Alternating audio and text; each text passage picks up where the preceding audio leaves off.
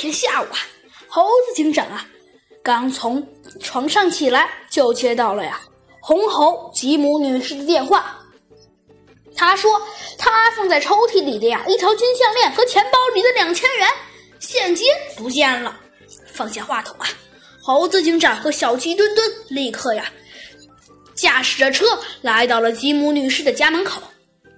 见猴子警长和小鸡墩墩来了，吉姆啊，就赶紧把两位警官领到了一张卧室的一张桌子前面。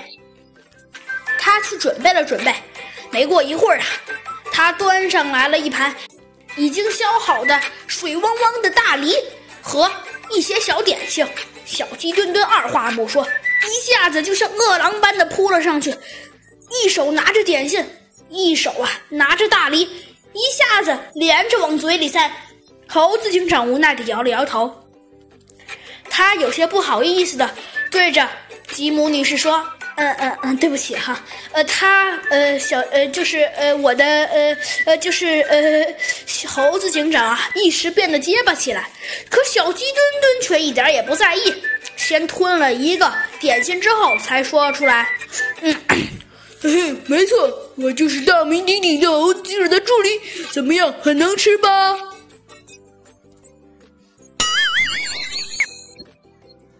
吉姆女士啊，也不在意。猴子警长赶紧给小鸡墩墩打圆场，说道：“呃呃呃，那好，那请问您说重点吧。”只见呢，吉姆女士指着右边的一个抽屉说。昨天晚上七点钟，我去开店前，特意把金项链和钱包放进了这个抽屉里。呃，今天早上我打开抽屉一看，发现项链和钱包都不见了。哦，除了项链和钱包，家里还少什么东西？小鸡墩墩问道。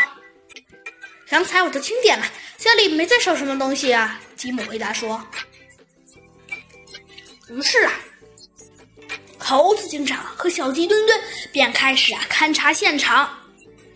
勘察结果，从门锁呀、门把手到抽屉拉手啊，以及地面上，作案者竟然没有留下一丝蛛丝马迹。看来啊，作案者是个老手。勘察现场完之后啊，猴子警长又开始跟女人谈判起来，希望从她口中得到一些对破案有用的东西。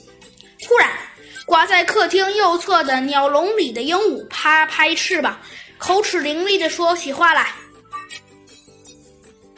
特斯拉，到这里来！特斯拉，到这里来！”小鸡墩墩对这只会说话的鹦鹉好像很感兴趣，往嘴里扔了一个小柿子，一边嚼一边说：“嗯，好吃，嗯。”